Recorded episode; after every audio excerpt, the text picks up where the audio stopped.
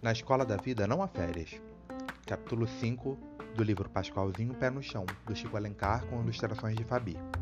Contaremos só o final da história, então vou fazer uma breve apresentação. Pascoal Coelho era um jovem e curioso coelhinho que vivia com sua família em Nova Aurora. Um belo dia chegou quem não devia, um tal doutor Angorá, com fala mansa. Ele disse que a terra onde a família de Pascoalzinho vive desde a época do tataravô do seu tataravô tinha dono. Pascal seus irmãos, Dona Zelândia, seu Lebrinha e outros moradores de Nova Aurora foram expulsos de suas terras e foram então viver na cidade, numa favela chamada Fim do Dia. Foi lá que Pascal conheceu Chinchila, seu novo amigo.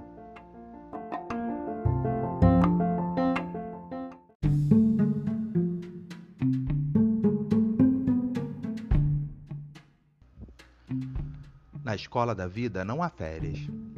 Os domingos corriam, mas na dureza dos dias de trabalho, o coelho negro e fogo não perdia tempo.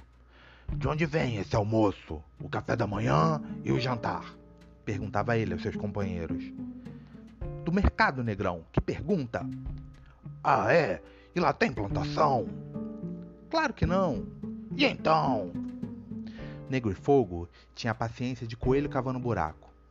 Não é só o que comemos que vem da terra. Muitas outras coisas também saem de lá. Quase tudo que a gente usa brotou na terra um dia. O coelho chinchila aprendia com o pai e contava para Pascal. Pascal, curioso, pegou então uma nova mania, a de saber de onde tudo vinha.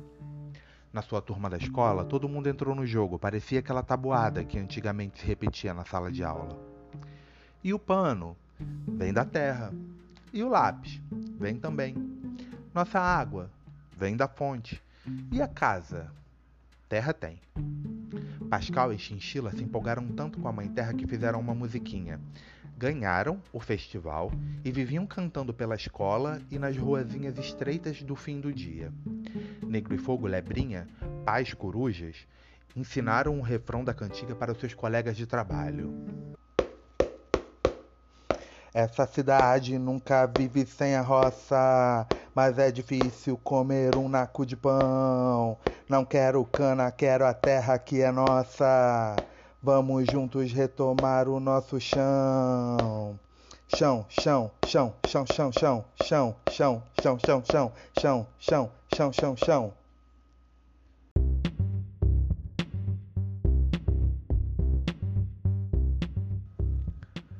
Chegou dezembro.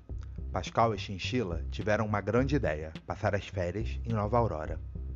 Boa! Assim a gente mata dois coelhos de uma cajadada só. Cruz credo, Chinchila, que violência! Onde é que você vai arrumar um cajado com o vovô Leporino? você não entendeu, Pascal. Quero dizer que numa viagem só você revê seu avô e a sua terra, e eu conheço de perto a vida que meu pai tanto gosta. Os dois partiram, levaram na bagagem as notícias da cidade grande e a curiosidade enorme de saber como iam as coisas por lá. Vovô Leporino! Pascal, como você cresceu? E os seus pais, cadê? Continuam lá na cidade, mas cada vez com mais vontade de voltar. Ah, esse é Chinchila, meu grande amigo. Prazer, Chinchila. O chão ainda não é seu, mas a choupana é. Fique à vontade. A toquinha de Leporino era simples e acolhedora. Como vão as coisas por aqui, vovô? Viemos saber. Tá melhor do que antes, menino. O pessoal já não quer mais ser boia fria e ganhar aquela micharia. Está ficando mais unido.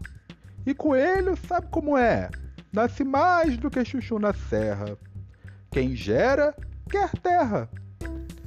Só que a gigante de Flandres, empresa do Dr. Angorá, continua gigantesca, não para de crescer. E lá pela cidade, sabem da gente? O pessoal tá sabendo cada vez mais, vô. Já tem gente entendendo que a cidade precisa do campo, assim como a agulha precisa da linha e o pirão da farinha. A viagem ensinou mais aos moços coelhos do que muitos livros. Chinchila conversava horas a fio com vovô Leporino. Pascal matava a saudade da sua terra querida. Volta e meia ele falava: Ai, que vontade de voltar para cá. Como é o desejo de comer cenoura, saidinha da terra, beber água fresquinha em dia de calor. Mas o mês, como o domingo na cidade, passou depressa. A hora da partida foi triste como qualquer despedida, mas ao contrário daquele agosto onde a família Coelho foi expulsa de sua terra, nesse janeiro havia esperança. Bom, já somos no mínimo três com essas ideias de jirico, gente.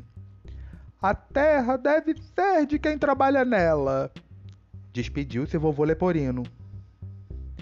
Tem um monte de coelho pensando assim, vô. A terra é para ser tratada com carinho, como tudo da natureza. Pasco... Falou Pascoalzinho cheio de certeza.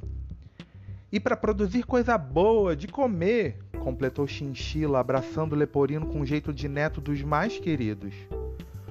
Voltem logo! E com todo mundo! A gente não sabe quando, mas é para já, Leporino, garantiu Chinchila. Antes de os dois sumirem na estrada, deu um estalo na cabeça de Pascal e ele lembrou de uma pergunta antiga. Ah, vô, você já pode me explicar o que quer dizer Pascal? Nem precisa, menino, porque você já descobriu. Pascal vem de Páscoa, que quer dizer passagem, travessia. Isso que você está fazendo na vida. Eu vi você nascer e posso garantir. Você está mudando sempre para melhor, sendo Pascal e sendo feliz. O velho leporino estava alegre e triste ao mesmo tempo. Ficou dando adeus na esplanada. Os dois amigos, pé ligeiro no caminho, já faziam planos de voltar. Não os dois, mas a turma toda. E não em férias, mas para viver ali a vida inteira. Fim ou começo.